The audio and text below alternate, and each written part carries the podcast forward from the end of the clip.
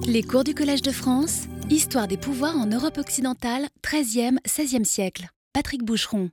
Bonjour à tous. Vous vous souvenez de Matano, le fou contre lequel toute la ville de Sienne s'était liguée pour lui faire croire à l'accomplissement de son rêve d'intégration sociale?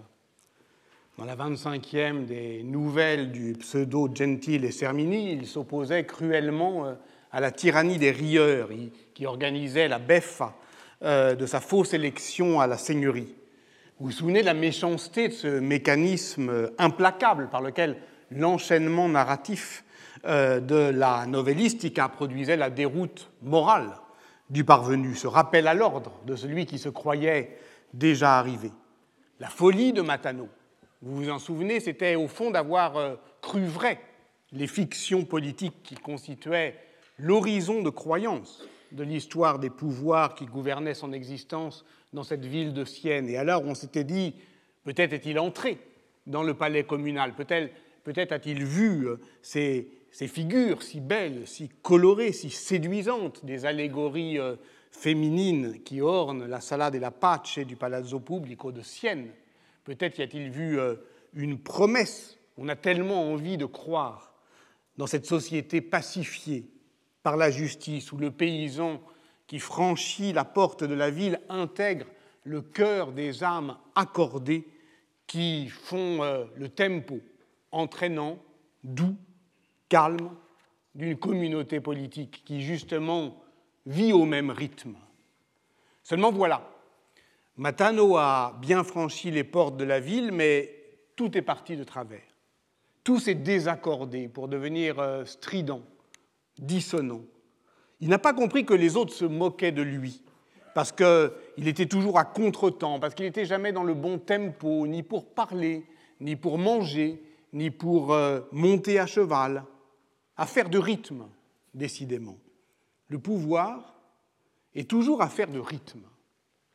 On se souvient que c'est par une chose vue, presque un exemplum, euh, que Roland Barthes euh, commençait euh, son premier cours au Collège de France sur comment vivre ensemble. Il racontait comment de sa fenêtre il avait vu une mère tirer son enfant en poussant la, poussette devant elle et qu'elle allait imperturbablement à son pas, que le gosse était tiré, chahuté, cahoté, contraint à courir euh, comme un animal ou une victime sadienne qu'on fouette, écrit euh, euh, Roland Barthes, et il dit voilà, au fond, tout le pouvoir, la subtilité du pouvoir, passe par la dysrythmie, l'hétérorhythmie, c'est-à-dire imposer à l'autre un rythme qui n'est pas le sien. Autrement dit, la catégorie du rythme, c'est-à-dire cette prise de forme dans le temps qui exprime notre capacité sociale de fluer, permet de penser politiquement la façon dont les sujets accordent ou désaccordent leur cadence intime dans une vie en commun. Le rythme de la novellistica, qui donna sa cadence au cours de cette année, est comme le tic-tac implacable de la fatalité sociale à laquelle il convient par avance de se plier. On se rappelle que c'est ainsi que Jacques Rancière, définit la raison fictionnelle, et encore tout récemment dans les bords de la fiction qu'on a euh, utilisé, il y décrit ce, surcroît de rationalité qui fait de la fiction une expérience de la nécessité où les faits s'enchaînent toujours par nécessité, généralement pour renverser les attentes de ceux qui agissent et attendent quelque chose de leur action. Or, dans la nouvelle, vous vous en souvenez, ce pli est donné d'avance euh, dans la morale qui est projetée euh, au-devant d'un récit qui ne fait au fond qu'inexorablement le vérifier. Dans le cas de Matano, celui qui voulait être élu à la seigneurie de la ville de Sienne ne, réussira qu'à être pape des sceaux et prieur des meuglons, royauté de carnaval qui n'est que le retournement parodique d'une ambition politique. Et c'était déjà dit dans le prologue, du récit, et sa fin ne fait que le répéter, le redire une autre fois, de manière plus feutrée en ajoutant qu'il a ensuite dignement porté tout le temps de sa vie les titres de pape des sceaux et de prieur des meubles. Alors je pose la question, que se passerait-il si le roi de comédie passait outre ce rituel bien huilé des pratiques de dérision, s'il imposait son propre rythme au calendrier carnavalesque, s'il retournait la fiction contre elle-même. Que se passerait-il si le roi des sceaux devenait le roi tout court?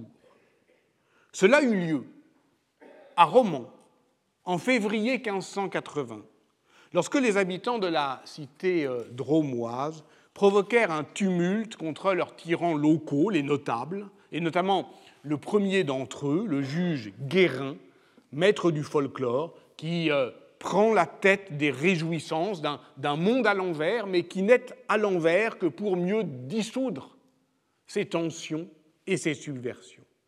Alors oui, le juge Guérin fait la fête, alors oui, il fait la bête, alors oui, il se déguise en ours, mais d'une certaine manière, c'est pour euh, rappeler euh, aux paysans qu'une fois la fête terminée, eh bien tout le monde devra rentrer chez soi. Seulement, la fête sanglante d'une révolte populaire antifiscale s'est à ce moment-là logée dans le cœur des célébrations carnavalesques, rendant indiscernables la joie et la colère, les meurtres et les masques, précipitant au final les massacres du 15 février 1580. Car la fête ne dure jamais. L'horloge des jours reprend ses droits sur la communauté idiorhythmique de la révolte, puisqu'une révolte, c'est cela, c'est une idiorhythmie, disait Barthes, c'est-à-dire la capacité d'imposer sa propre cadence au monde. Les révoltés de Romans en 1580 étaient comme les insurgés de la Révolution de Juillet qui, à Paris, tiraient sur les horloges et les clochers pour arrêter le jour. Geste révolutionnaire s'il en est, affirme Walter Benjamin dans ses thèses sur l'histoire, car, je le cite, les calendriers ne décomptent pas le temps à la manière des horloges.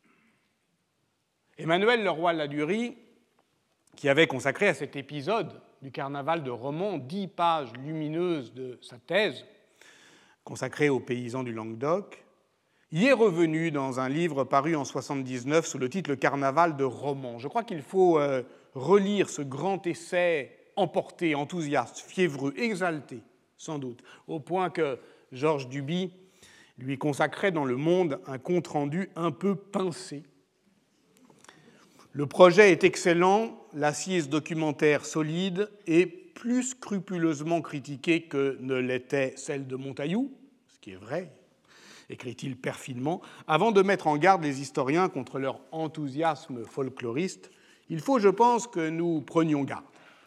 C'est Duby qui parle. La grande vague néo-romantique de notre temps risque de nous emporter. Là se dilue le sens des distinctions raisonnables, la rigueur d'écriture et de démonstration qui font notre force, à nous, autres, historiens, professeurs et professionnels. Ne nous trompons pas de genre, nous risquons d'exceller dans l'opéra seria, laissons à d'autres l'opéra bouffe. Euh, ce qui est quand même méchant hein, quand on euh, le relit. Reste le problème que euh, pose Emmanuel Leroy-Ladurie dans son Carnaval de Romans en 79 et qu'avait déjà abordé, c'était peut-être ça le problème, Georges Duby dans son Dimanche de Bouvines six ans plus tôt, c'est qu'est-ce qu'un événement et qu'est-ce qu'un débordement? Et qu'est-ce que se laisser déborder par un, événement? Et est-ce que l'historien est lui-même pris dans cet emportement? Qu'est-ce qu'un événement? Sinon un rituel qui tourne mal. Et je répète donc que se passerait-il si la fête des fous durait? Rabelais raconte cela. Rabelais ne raconte que cela. Il inscrit euh, dans l'horizon de, l'invention littéraire. Et dans sa folie, Rabelais, l'écrivain François Bon, reprochait à Mikhail Bakhtin de s'être fait prendre au piège du récit lorsqu'il décrit ce monde à la parade qu'est la grande fête carnavalesque, en décrivant, je cite François Bon, le grand carnaval au lieu de regarder sous le masque un visage blessé. Cette enquête sur la novellistica qui s'achève provisoirement aujourd'hui, on aurait pu, c'est vrai, la mener jusqu'au Rabelais du quart-livre, où Panurge ne cesse de tempêter contre la nouvelle tyrannie de son temps, celle de l'argent roi, même si la critique euh, actuelle ne reconnaît comme influence euh, directe sur Rabelais que le Poge ou Masuccio Salernitano, dont on parlait la semaine dernière, et considère au fond que Rabelais ne semble pas avoir exploité Boccace pour imaginer Thélème. Alors je reprends la question plus simplement. À partir de cette réflexion spéculaire sur les pouvoirs de la dérision et sur la manière de, souffler sur le miroir euh, du prince pour en troubler le reflet, pour euh, embuer sa nature essentiellement tautologique, au nom de quoi le roi des fous ne pouvait-il pas régner? Qui est le roi sinon celui qui croit l'est C'est sur ce point qu'il faut revenir à un texte célèbre. Le premier des trois discours sur la condition des grands que Blaise Pascal rédige vers 1660 pour le futur duc de Chevreuse, Charles Honoré d'Albert, et que l'on connaît grâce à la reconstitution qu'en propose Pierre Nicole dans son ouvrage De l'éducation d'un prince, 1670. Il s'agit bien, comme toujours dans l'éducation aux princes, parce qu'on ne peut pas faire autre chose pour s'opposer à leur arbitraire que de leur inculquer la grandeur. Il s'agit bien donc d'empêcher les grands de se comporter en tyrans, et ce faisant de les protéger de la colère du peuple. Et pour cela, leur enseigner la grandeur. Pour entrer dans la véritable connaissance de votre condition, commence Pascal, considérez-la dans cette image. L'image est ici la condition de la connaissance véritable ou de la connaissance du vrai. On doit la considérer dans sa puissance d'image, c'est-à-dire dans la force euh, figurale de la parabole. On retrouve ici notre premier euh, effort définitoire posé dès l'année dernière entre forme, figure, fable, fiction. La figure étant un embryon de fiction, on peut saisir les fictions politiques à partir euh, des configurations narratives qu'elles autorisent. On se retrouve donc là encore face à l'image, quand la pensée se, précipite dans une figure, y trouvant son point d'arrêt, plutôt que de continuer à fluer euh, dans des fictions. Cette image, quelle est-elle? Je cite Pascal. Un homme est jeté par la tempête dans une île inconnue dont les habitants étaient en peine de trouver leur roi qui s'était perdu. C'est donc l'histoire d'un naufrage, le portrait du roi en naufragé. Cet homme s'échoue, mais on croit qu'il revient, et c'est comme revenant qu'il va triompher. Il y a en effet entre celui qui vient et celui qu'on a perdu beaucoup de ressemblances de corps et de visage. Les habitants veulent éperdument un roi. Ils sont en peine d'être gouvernés. Ils reconnaissent donc le naufragé. C'est lui, c'est bien lui. Ils le prennent pour un roi, ils le prennent pour leur roi, et l'homme d'abord ne veut pas se laisser prendre, puis il cède il reçut tous les respects qu'on lui voulait rendre et il se laissa traiter de roi. Pascal raconte cette fable pour décrire à son noble élève la double pensée de celui qu'on avait reconnu comme roi. Par la première, il recevait ses respects, par la seconde, il savait que ce royaume ne lui appartenait pas. Que va-t-il faire? Faut-il laisser durer l'illusion? Est-ce cela le pouvoir, au fond? Une illusion qui dure? Une mauvaise blague qui tourne mal Comme celle euh, sur laquelle on s'était euh, arrêté euh, la semaine dernière, celle de Matteo Bandello. Une blague qui tourne mal parce que celui qui est pris pour un autre ne veut pas décevoir les dévots. En tout cas, voilà un homme qui doit se composer un rôle parce qu'il devient lui-même l'objet de son acclamation. Ainsi, je cite Pascal, il avait une double pensée, l'une par laquelle il agissait en roi, l'autre par laquelle il reconnaissait son état véritable, et que ce n'était que le hasard qui l'avait mis en la place où il était. Il cachait cette dernière pensée et il découvrait l'autre. C'était par la première qu'il traitait avec le peuple et par la dernière qu'il traitait avec soi-même. Pascal, de cette fable, tire une morale. La vanité des grands vient de ce qu'ils ne connaissent point ce qu'ils sont, se confondant avec l'admiration qu'ils suscitent, ignorant ou feignant d'ignorer que leur grandeur n'est pas un titre de nature, mais d'un établissement humain. Eh, c'est ça, le pouvoir. Donc, c'est consentir à n'être rien d'autre qu'un objet digne d'acclamation qui n'existe que par le regard qu'on porte sur lui dès lors qu'on se laisse traiter de roi, mais en sachant bien qui on est vraiment. Les anciens, quand ils se moquaient des dictateurs qui croyaient faire plier les volontés sous le poids de leurs verbes impérieux et qui ne se rendaient pas compte que c'était eux, au contraire, qui se laissaient dicter leur conduite par ceux-là même qui leur obéissaient, par leur crainte ou leur admiration, ceux-là, au fond, eh bien, le savaient déjà. Et c'est contre cela, contre cette tentation tyrannique, que ne cesse de se dresser la sagesse des conteurs, jusqu'au roman de la tyrannie, euh, avec euh, lequel, euh, le roman latino-américain de la tyrannie, avec lequel on a commencé cette année. Ceux qui font parler les statues plutôt que de les abattre, ou qui font soliloquer en elles, souvenez-vous du lamento de Bernabo Visconti, leur creux originel, le savent aussi. Avec l'histoire de cet usurpateur légitime, le naufragé que l'on reconnaît comme un roi, nous sommes au, au, cœur du mystère de la représentation. Et en particulier dans cette société euh, eucharistique dont j'ai tenté de décrire euh, les composantes l'année dernière, dès lors que triomphe le dogme de la présence réelle, ceci est mon corps, ou plutôt dès lors qu'il s'impose difficilement, inévitablement difficilement, euh, car la nouvelle doctrine de la vérité repose sur cette théologie de l'invraisemblable, pour laquelle il faut que cela soit vraiment incroyable pour que cela soit vrai. C'est cela dont on parlait l'année dernière. Hein. Plie, hein, je termine, hein, vous avez compris, je récapitule. Voilà pourquoi Louis Marin, sémiologue pénétrant des pouvoirs de la représentation, n'a cessé sa vie durant de commenter ce passage pascalien.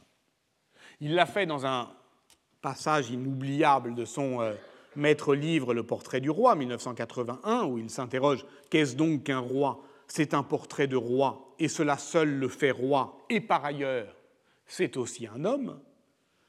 Le portrait du roi, c'est le roi, car sa puissance est tout entière dans le fait de se montrer, mais derrière sa représentation en majesté, nulle gloire ni grandeur, seulement la fragilité d'un homme qui doute, qui doute de lui-même, qui est peut-être égaré dans l'admiration qui, à travers son image, frappe les esprits.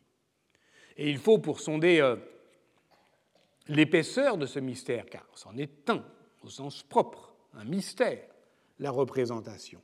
Revenir à la situation singulière de cette île. Île, utopie, vous savez bien tout ce que la littérature politique va faire de cela. Des hommes, des hommes en attente de leur roi, ils souffrent tant de n'être plus gouvernés qu'ils sont prêts à reconnaître pour souverain le premier venu. Pascal dit de leur monarque légitime qu'il s'était perdu. Mais au fond, qu'est-ce à dire? A-t-il perdu son chemin ou a-t-il perdu la raison? À moins qu'il n'ait volontairement déserté son métier de roi, renoncé au pouvoir de paraître. C'est une tentation, on le sait toujours, de se défaire de ces vains ornements qui pèsent. Et on se souvient euh, aussi euh, euh, qu'il y a bien des histoires inventées ou réelles de euh, ces rois qui, euh, incognito, on l'a vu encore euh, ensemble, eh bien, veulent vérifier qu'ils peuvent encore décoller le masque de leur visage, ou plus exactement qu'il y a encore un visage derrière le masque. Et ainsi aller voir ce qu'on dit d'eux, aller entendre, aller écouter, voir comment ils sont vus. Nombreuses sont les histoires réelles ou inventées qui mettent en scène ce dédoublement un dédoublement qui est propre à la majesté. Car ce que Pascal appelait dans son discours sur la condition des grands la double pensée du roi est bien en réalité la dualité constitutive de son corps politique. Le corps immortel de la royauté vient loger dans le corps mortel du roi pour le dépasser et lui survivre. Or, cette, double corporéité du roi dont on a vu qu'elle se donnait euh, à voir à comprendre et en même temps à défaire dans les scènes shakespeariennes euh, du euh, Richard II qui sent se déchirer en lui la gémelléité constitutive de son pouvoir, d'où son cri poignant Vous pouvez me destituer de ma gloire et de ma puissance, mais non de mes chagrins. Je suis toujours roi de cela. Nous avons vu que tout bouffi d'orgueil qu'ils étaient, les princes de l'Italie seigneuriale n'ont qu'un corps. Et ce corps est mortel. Et ce corps souffre, ce corps se plaint, se complaint, les lamenti. Mais il n'empêche que pour se dédoubler, il leur faut un corps de papier, fictionnel et bouffon, par la novélisation de ce passé récent qui nous a occupés cette année, et qui est un subterfuge à la majesté, évidemment. Lorsqu'il évoquait la théâtralité du pouvoir. Louis Marin songeait sans doute euh, davantage à la tragédie héroïque, euh, disons, euh, cornélienne, où le pathétique frappe, assujettit le public d'un éblouissement unanime, plutôt qu'aux défaillances de la représentation racinienne ou aux, fêlures du drame shakespearien. Il n'en revenait pas moins dans l'une de ces gloses de ses pouvoirs de l'image à cette scène originelle de l'île pascalienne qu'il avait tant occupée, et reprenant une dernière fois cette glose, il se posait la question, mais ce roi qui s'est perdu, est-on certain que ce n'est pas lui qui revient? Alors, euh, la fiction aurait un autre sens. Peut-être est-ce lui vraiment qui euh, s'est caché durant toutes ces années. Le voici à nouveau, qui présente, dit le texte, beaucoup de ressemblances de corps et de visage avec ce roi. Et pour cause, puisque c'est lui, un peu plus vieux. C'est ça, vieillir. Ou si ce n'est pas lui, c'est son fils.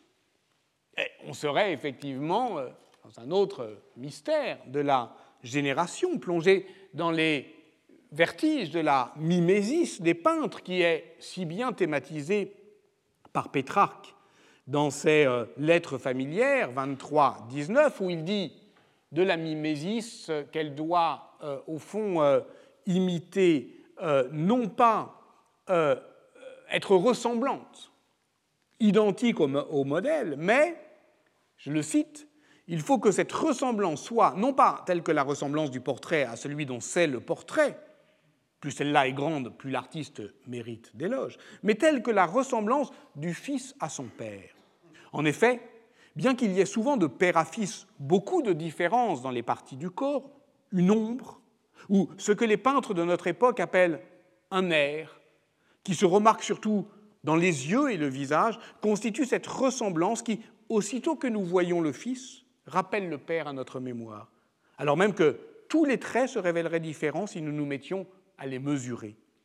Il y a là un je ne sais quoi de caché qui produit cet effet. Nous aussi, nous devons de même pourvoir à ce que, pour une ressemblance, il y ait beaucoup de dissemblance.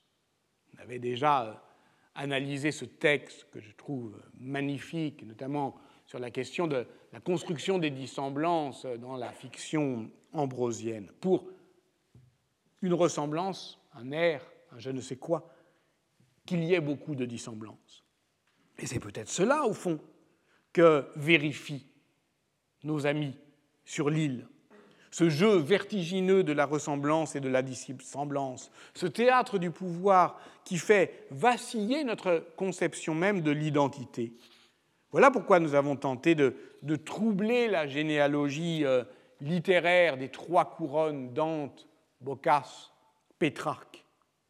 Car une chose est certaine, le roi a laissé les habitants de l'île seuls, inquiets et désœuvrés, en peine de trouver leur roi, écrit Pascal, en mal de représentation.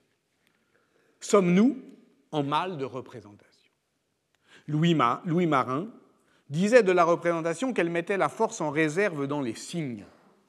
La formule peut, sembler euh, mystérieuse, euh, mais euh, au fond, nous avons tenté de la saisir lorsqu'on parlait de la puissance, de cette exhibition de la force menaçante du roi de guerre qui sert effectivement à, suspendre au-dessus de notre tête eh bien, la puissance inentamée d'un acte qui serait toujours lui-même s'il demeurait suspendu. L'épée est brandie au-dessus de notre tête, ou si ce n'est pas une épée, c'est un seau d'eau froide. Il euh, s'abattra ou non, car la force du roi est d'être ou de n'être pas. Et voilà ce que Louis Marin appelait la mise en réserve de la force dans les signes.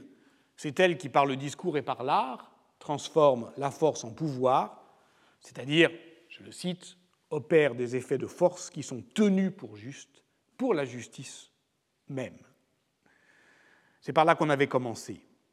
Et l'histoire des pouvoirs que nous avons à écrire bute sur cette sémiotique du signe, y débouche peut-être, mais ne peut se laisser expliquer par elle. Euh, voilà pourquoi il nous faut au contraire, pour la comprendre, user d'une autre herméneutique que j'appellerais volontiers euh, indigène, et qui nous a permis, toujours l'année dernière, d'inscrire une théorie euh, efficace, je veux dire historiquement efficace pour la période que nous nous donnions, de la fiction politique dans l'horizon théologique de la vérité. C'est-à-dire qu'il faut toujours euh, raisonner avec l'herméneutique contemporaine de euh, la période euh, que l'on étudie. Et l'herméneutique de la vérité, pour ça qu'on a mis du temps à la saisir, eh bien, c'est celle qui résulte d'un basculement entre, je dirais, une théorie augustinienne du signe, qui fait venir quelque chose à la connaissance en s'offrant au sens, et qui a, comme le montre Irène Rosier-Catache, une fonction euh, d'intelligibilité et une nature sensible. Entre ceci, donc, un monde augustinien et un monde, on va dire, albertien, de Leon Battista Alberti, qui en 1434, 36, dans son dé Pictura arrache la peinture à l'art de la mémoire qui la constituait pour en faire un art de la persuasion, c'est-à-dire de la storia, c'est-à-dire d'un récit ordonné, agencé, qui, euh, d'une certaine manière, euh, construit de manière euh, rhétorique l'obéissance. Et ça, c'est évidemment un autre monde, et c'est le basculement de l'un à l'autre qui, euh, au fond, euh, est la période que l'on se donne. Et voilà pourquoi Machiavel revient euh, si souvent, pas nécessairement par obsession personnelle, mais parce qu'il est le point de répulsion de ce basculement. Il, bascule lui-même. Ça, c'est, ben voilà, ce qu'on peut appeler le second Moyen Âge, du XIIIe au XVIe siècle dans l'horizon narratif que l'on a envisagé, cet arc tendu entre le Novelline au XIIIe et les nouvelles de Matteo Bandel au XVIe siècle, c'est la ligne de basse, avec un tempo plus saccadé du, tournant du Trecento qui lui donne sa cadence centrale. Et voilà pourquoi euh, cette année on a suivi Boccace pour nommer ce ton que l'on pouvait caractériser dans, dans une histoire des pouvoirs par ses incertitudes, ses basculements, ses hésitations, mais qui est celui sans doute euh, en Italie, en Angleterre, en France, en Castille, comme euh, euh, l'a montré les travaux de François Foronda, qui constitue autour de l'année 1385 de l'institution du Conseil pour conjurer l'épouvante du souvenir de Pierre Ier, dit le Cruel. Tout cela, donc, pouvant se ramener à une histoire comparée des pouvoirs autour du motif de la peur du roi, la peur euh, qu'il inspire et la peur euh, qu'il suscite. Et 1385 euh, est effectivement sans doute à ce moment-là un moment clé. Cette histoire comparée des pouvoirs peut prendre des formes classiques. Si j'ai proposé de l'aborder dans sa dimension fictionnelle, ce n'est pas pour la déréaliser, au contraire, ça nous permettait de comprendre ce que Jacques Rancière appelle le partage du sensible, et pourquoi, je le cite, le réel doit être fictionné pour être pensé. Le réel doit être fictionné pour être pensé. Cette phrase se lit euh, dans son livre Le partage du sensible, esthétique et politique, paru à la Fabrique en 2000, et elle est suivie d'autres tout aussi décisifs qui permettent de, de comprendre que la discussion sur le récit doit se dégager des faux dilemmes entre euh, la réalité ou l'irréalité des choses et ne dit rien des rapports entre littérarité et historicité. Je cite Rancière. Il ne s'agit donc pas de dire que l'histoire, avec une majuscule, n'est faite que des histoires que nous nous racontons, mais simplement que la raison des histoires et les capacités d'agir comme agents historiques vont ensemble. La politique et l'art, comme les savoirs, construisent des fictions, c'est-à-dire des réagencements matériels des signes et des images, des rapports entre ce qu'on voit et ce qu'on dit, entre ce qu'on fait et ce qu'on peut faire. Autrement dit, il s'agit bien de s'interroger sur les conditions dans lesquelles des énoncés font effet sur le réel. Alors je reprends. Et dans la période que nous nous donnons dans ces deux dimensions, ou plus exactement dans ces deux rythmes, je pourrais dire, euh, c'est-à-dire 13e, 16e, et puis point de bascule euh, au milieu du 14e, avec la peste, évidemment, vous l'avez compris, donc avec la mort qui rôde, je pourrais dire comme un Pascal avant l'heure qui s'adresserait à un prince du temps de la peste, de ces temps bocassiens, à un prince du mi-temps du XIVe siècle, pour entrer dans la véritable connaissance de votre condition, considérez-la dans cette image. Quelle image? Cette image ne serait pas celle d'un naufrage, mais d'un embrasement. Dans la nuit du 28 au 29 janvier 1393, une troupe gesticulante fait irruption à l'hôtel royal de Saint-Paul, à Paris, déguisée en sauvage. Il fait sombre. Le duc d'Orléans, Louis, frère du roi, approche une torche d'un des costumes de la mascarade. La poix qui fixe la fourrure s'enflamme, les malheureux s'embrasent comme des torches. Quatre périssent. On reconnaît le cinquième qui a la vie sauve grâce à une dame de cour qui le couvre de sa robe. Stupeur, c'est le jeune roi Charles VI, qu'une crise de folie avait déjà frappé l'été précédent lors d'une partie de chasse dans la forêt du Mont. L'événement est relaté par Jean Froissart, mais aussi par Michel Pitouin, l'auteur retrouvé de la chronique du religieux de Saint-Denis.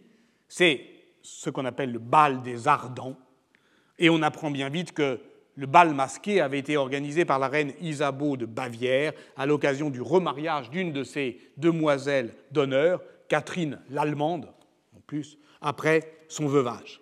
Les jeunes gens qui font irruption euh, au soir couchant déguisés en hommes sauvages à la manière des spectres, des spectres de la nuit, s'adonnent donc au rituel du charivari, ce chahut organisé par la classe d'âge des prétendants au mariage pour contester tout écart au cycle ordinaire de l'échange des femmes, venant prélever indûment dans le stock des épouses potentielles, soit parce que le marié est trop âgé, soit parce que le remariage est trop rapide, soit parce que l'alliance est mal assortie.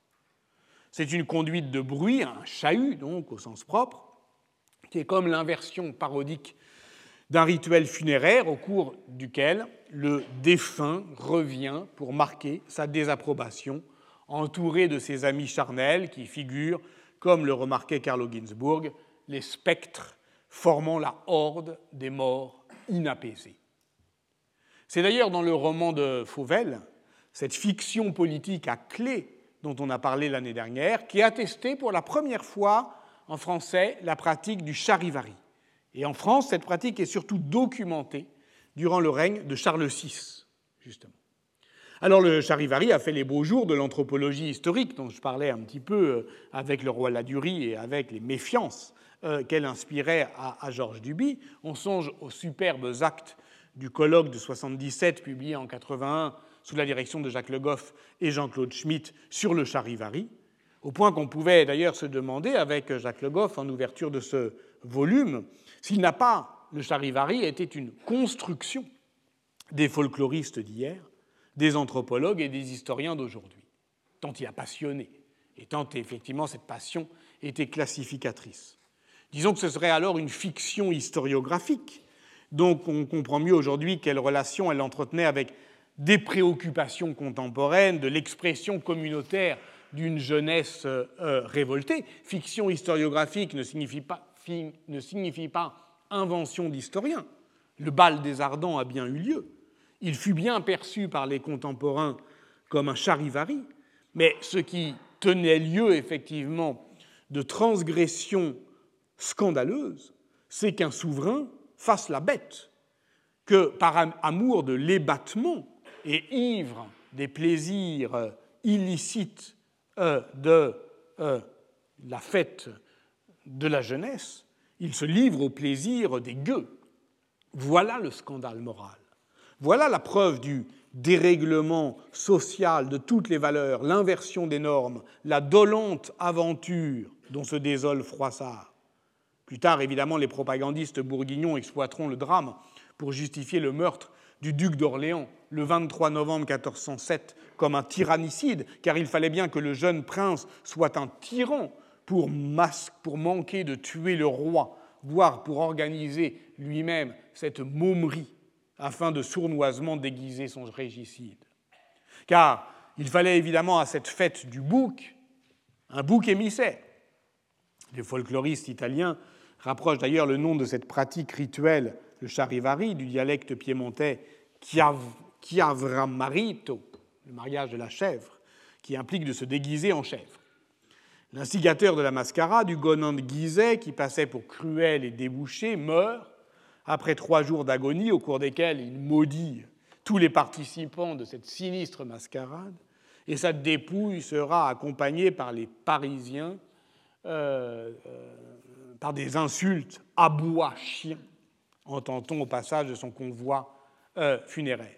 Mais le tourment de la foule tourne à l'émeute et c'est bientôt, je l'ai dit, le duc d'Orléans qui est mis en accusation. Pourquoi?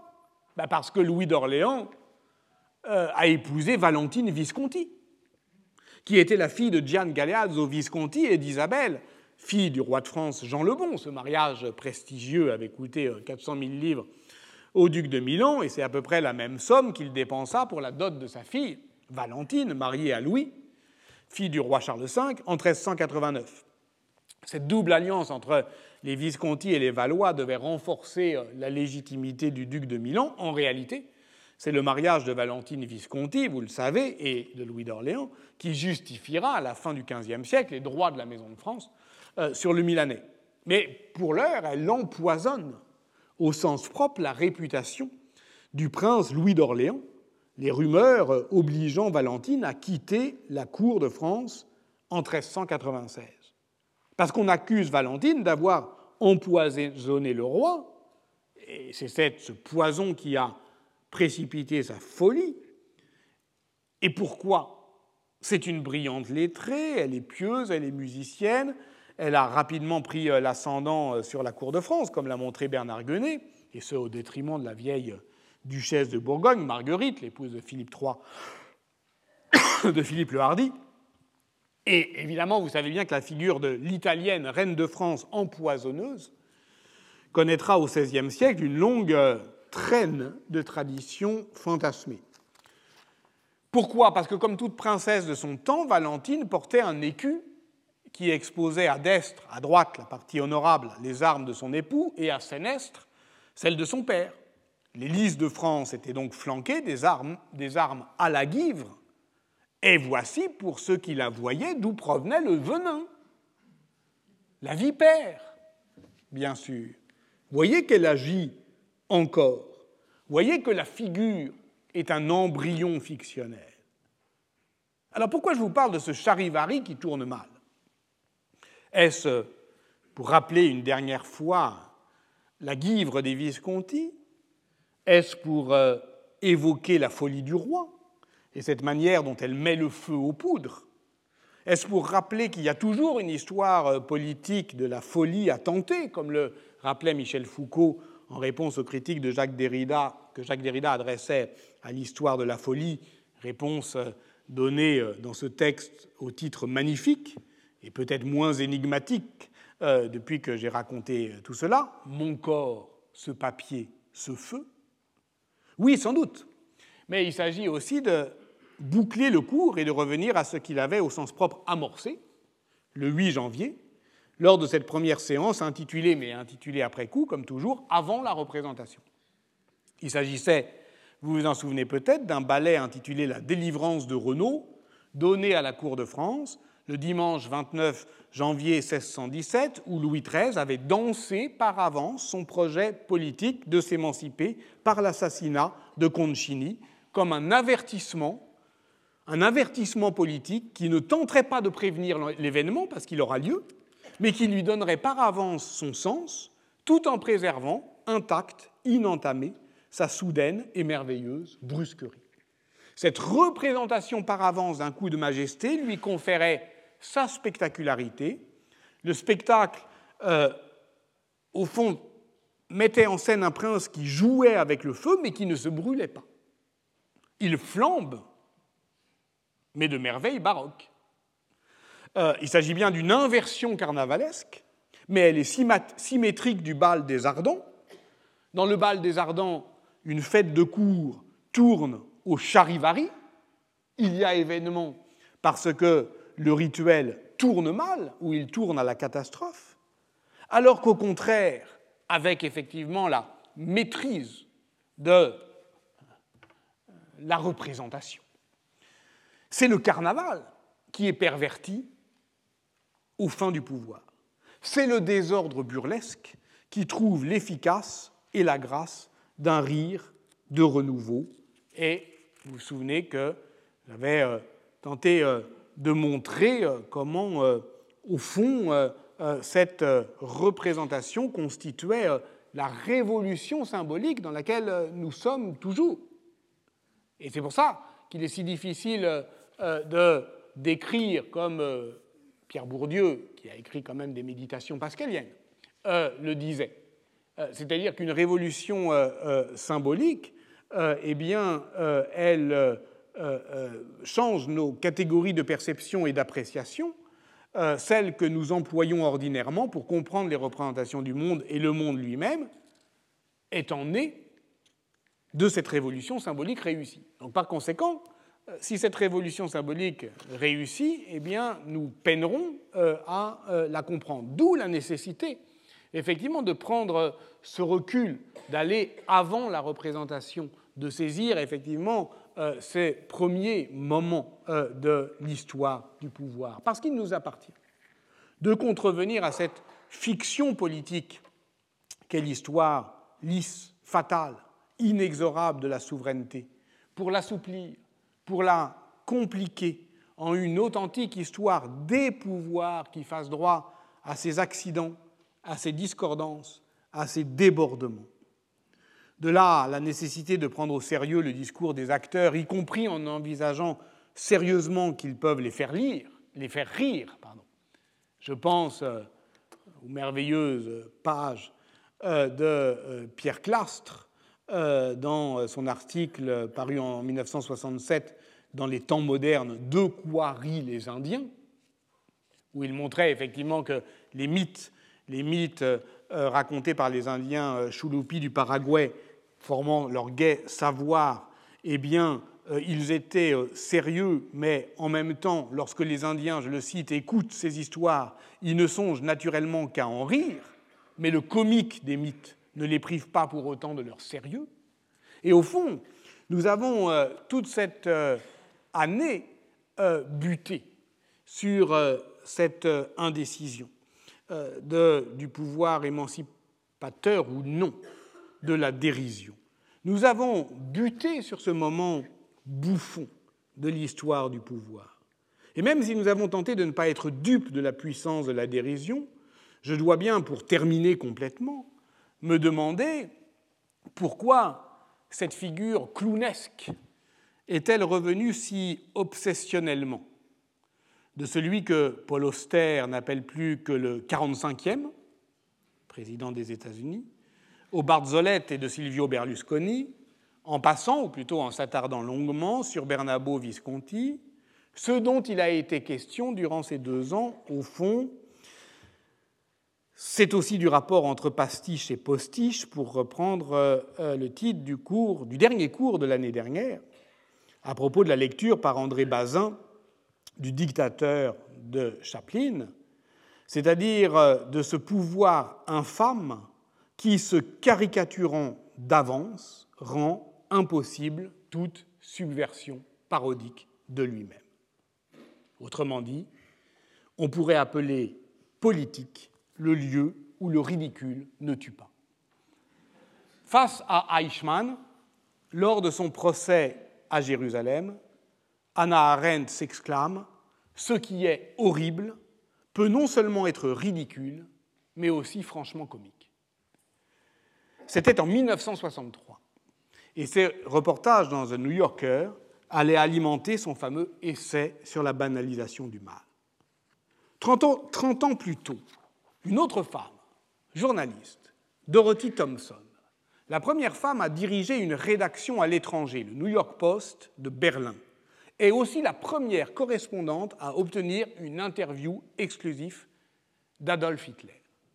Son reportage, I Saw Hitler, paraît quelques semaines avant le 30 janvier 1933, et il lui vaudra d'être expulsé d'Allemagne.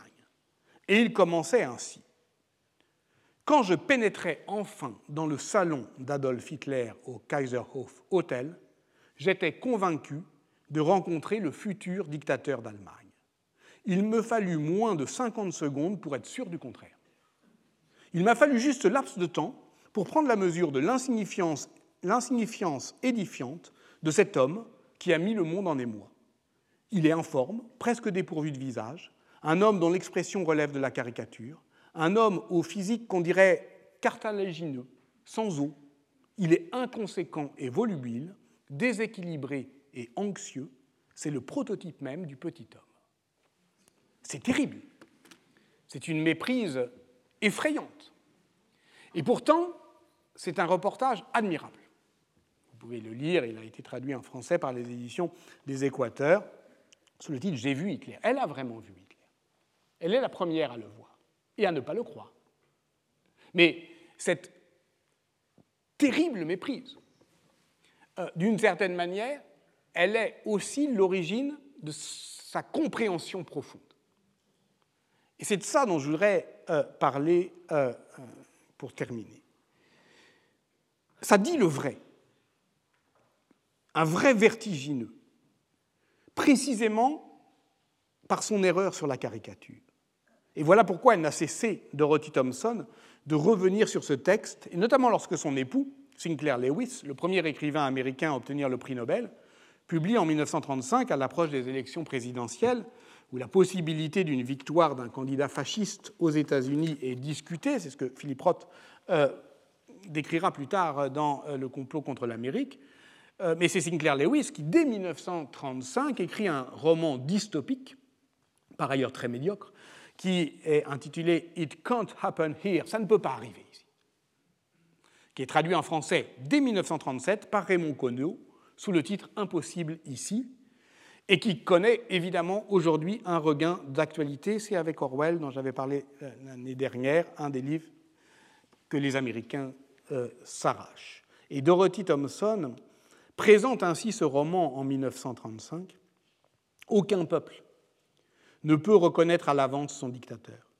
Il ne fera jamais campagne en prônant la dictature. Il se présentera toujours comme un instrument de la volonté nationale. Quand notre dictateur viendra, vous pouvez être certain qu'il défendra les valeurs américaines. Et personne ne lui dira Heil, personne ne l'appellera Führer ou Duce. Il sera accueilli avec de grands bêlements démocratiques. Ok, chef, fais comme tu veux pour arranger la situation, chef.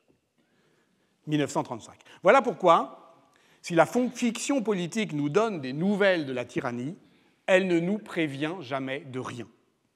Oui, elle nous avertit, oui, elle nous prévient, mais ce qu'elle décrit, au fond, arrive quand même.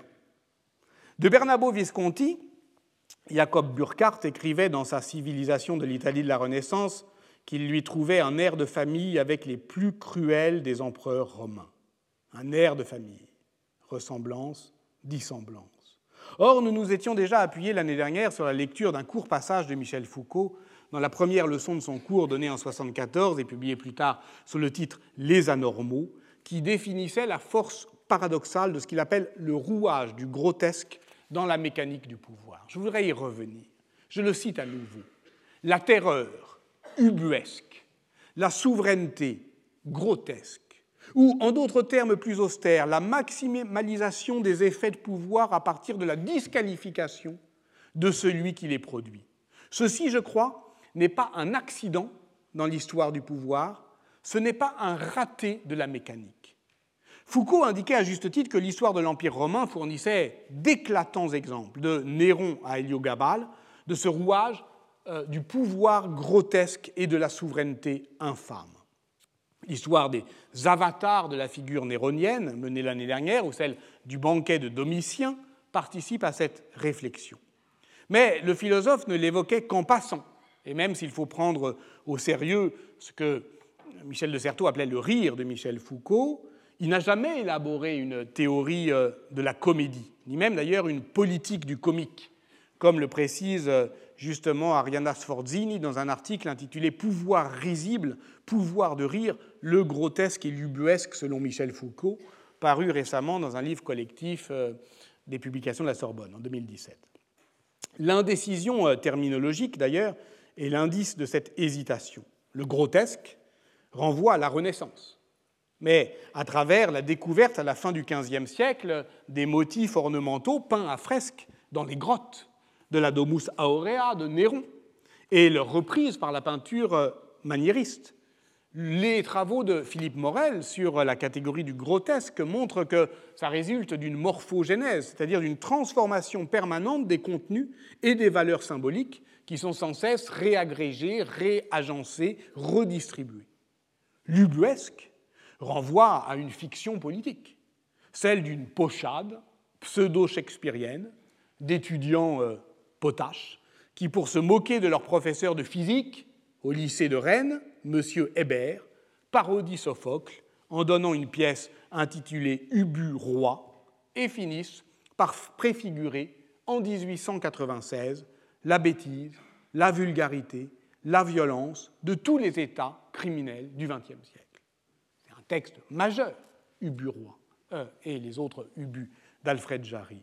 Si bien qu'ubuesque, le mot entre dans l'usage courant en France dès les années 20, désigne pour Michel Foucault le fait pour un discours ou pour un individu de détenir par statut des effets de pouvoir dont leur qualité intrinsèque devrait les priver.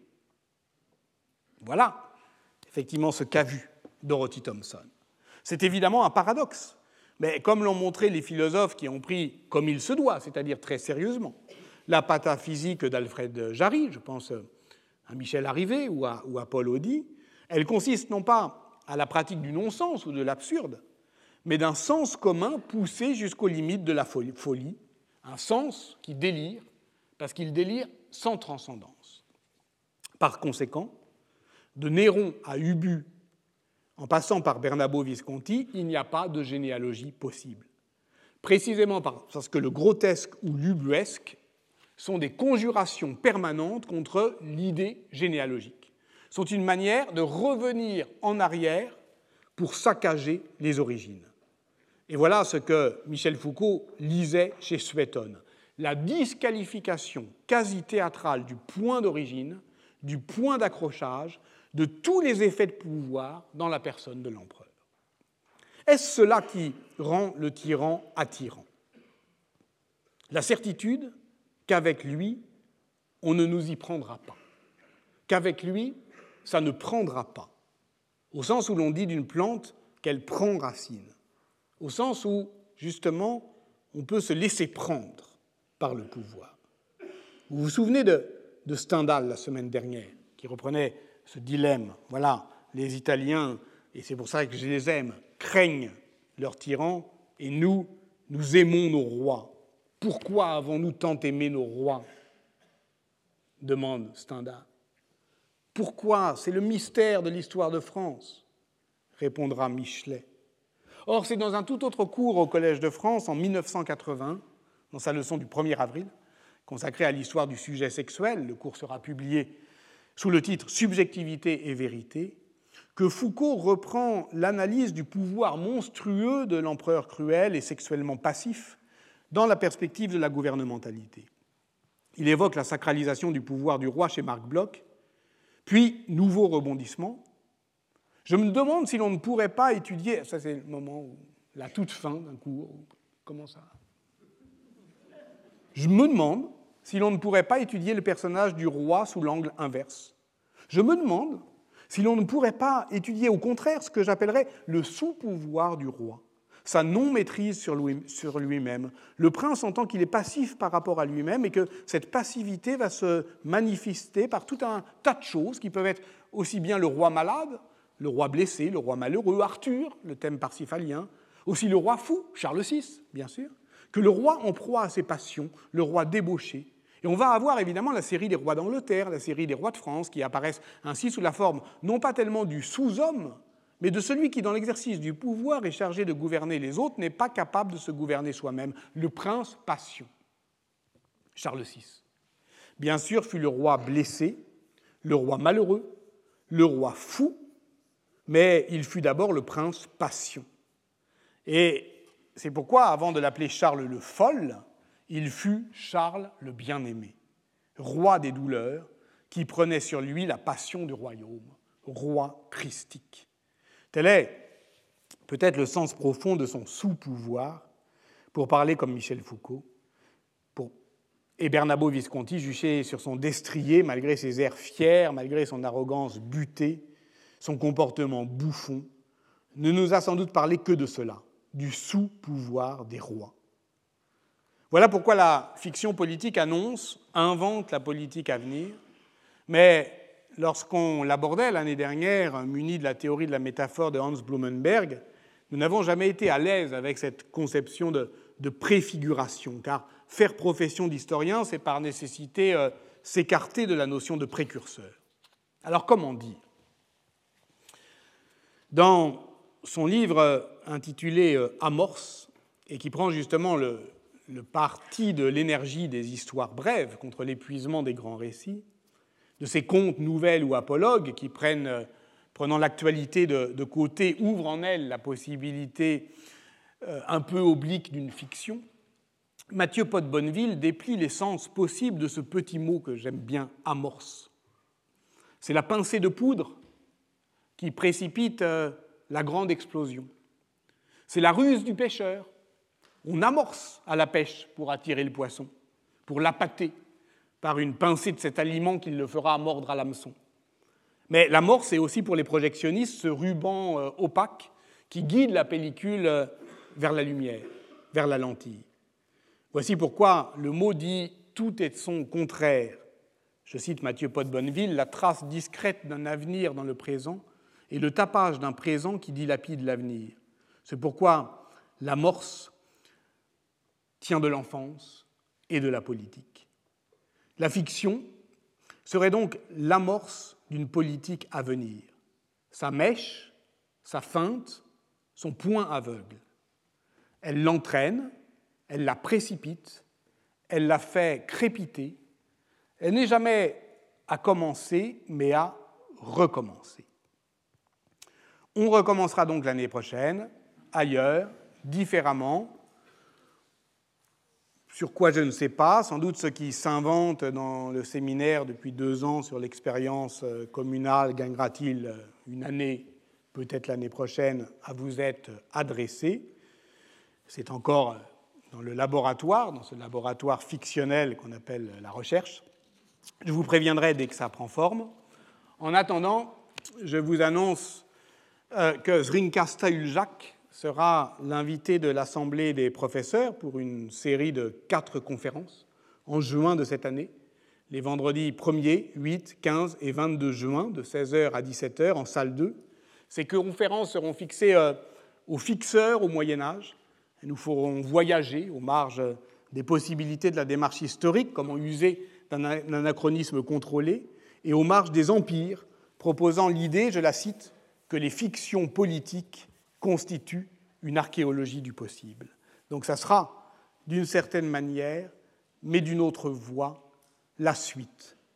Je voudrais donc, euh, pour terminer complètement, vous laisser en compagnie d'un objet très étrange, très simple, très mystérieux. Un dispositif qui donne à entendre euh, tout ce dont j'ai tenté de parler aujourd'hui, l'évidement, le basculement, le renversement, le rythme, le débordement, le dédoublement, l'avertissement qu'on n'entend pas, la mort qui vient, l'amorce d'autres choses qui s'annoncent. C'est un objet que Louis Marin vit un jour en lisière d'un jardin japonais et qu'il a décrit dans un bref article que j'aime beaucoup, paru dans la revue Traverse en 1986, un numéro consacré à Japon fiction. Cet objet, c'est le bambou à bascule. C'est une tige de bambou d'un mètre euh, environ, soigneusement évidée, et dont une des extrémités euh, est fermée à la base et l'autre taillée en biseau. Cette dernière, taillée en biseau, est placée euh, sous un mince filet d'eau qui la remplit lentement jusqu'à ce que la tige bascule sur son axe et vienne se vider dans le ruisseau en frappant une pierre d'un coup sec. Mais ce coup est dédoublé. Et le deuxième coup est plus fin, plus flûté, plus léger. Il arrive toujours. Il arrive nécessairement à intervalles plus ou moins réguliers, parce que le renversement euh, est mécanique. Mais on ne sait jamais quand. Il y a un moment où ça déborde. Il y a un moment où ça se renverse. C'est inévitable. C'est à un moment. C'est dédoublé mais on ne sait jamais quand. Il y a une infime variation qui aiguise l'attente jusqu'au vertige. L'histoire est vide d'événements, mais grossit lentement, en attente de l'instant du renversement, instant toujours trop bref, toujours euh, répété, toujours euh, insaisissable. On dit qu'en 1672, Ishikawan Josan mourut de contemplation devant son bambou à bascule que son intendant avait placé euh, à la lisière de son jardin pour éloigner les daims et les sangliers. On raconte que de sa mort daterait la fête des joyeux contraires renversés, où certains ont cru reconnaître des traits de notre carnaval. Tout cela est décidément très mystérieux. Tout cela fait euh, une mort que on ne se souhaite pas, attendre indéfiniment un événement qui arrivera, mais comme un recommencement dédoublé, un coup plus faible et plus flûté, ce n'est pas une vie. Merci, à bientôt. Retrouvez tous les contenus du Collège de France sur www.colège-2-france.fr.